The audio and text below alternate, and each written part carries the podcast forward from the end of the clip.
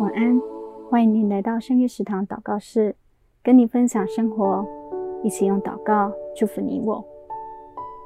老帅哥一直都有一个好习惯，每天结算他今天所花费的事项，每个月确认一下各个户头的钱，随时调整他每一笔的吃穿用度。做太太的我，既崇拜又安心。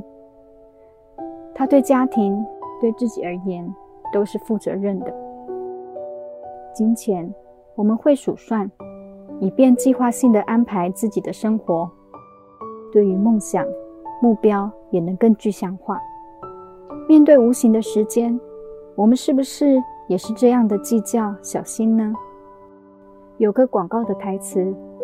以平均年龄八十二岁来算，大学毕业二十二岁，还有六十年。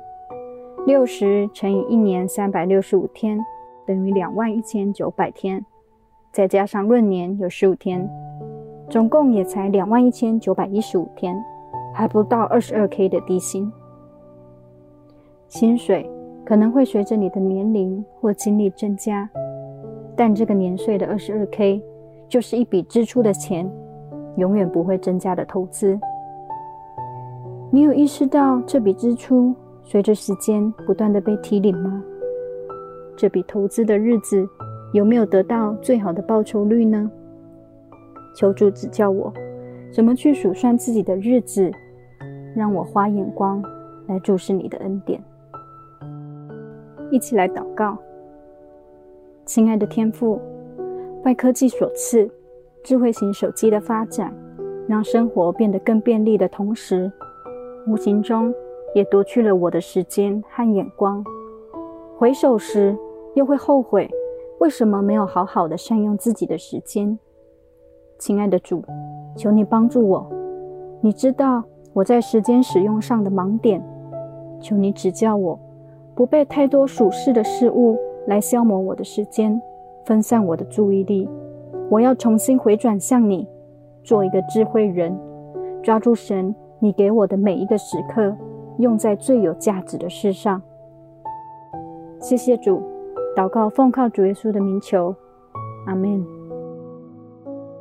时间管理，不管到什么年纪、什么世代，都是热门的话题，也是我仍然没有学会的一门功课。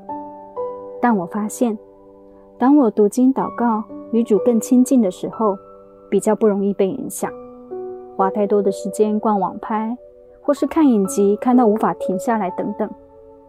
圣经的教导真是一点也没错。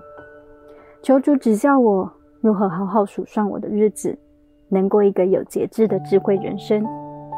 也把这样的祝福送给你。我们一起来到主的面前，求主赐下那节制的灵，让我们成为一个智慧的人。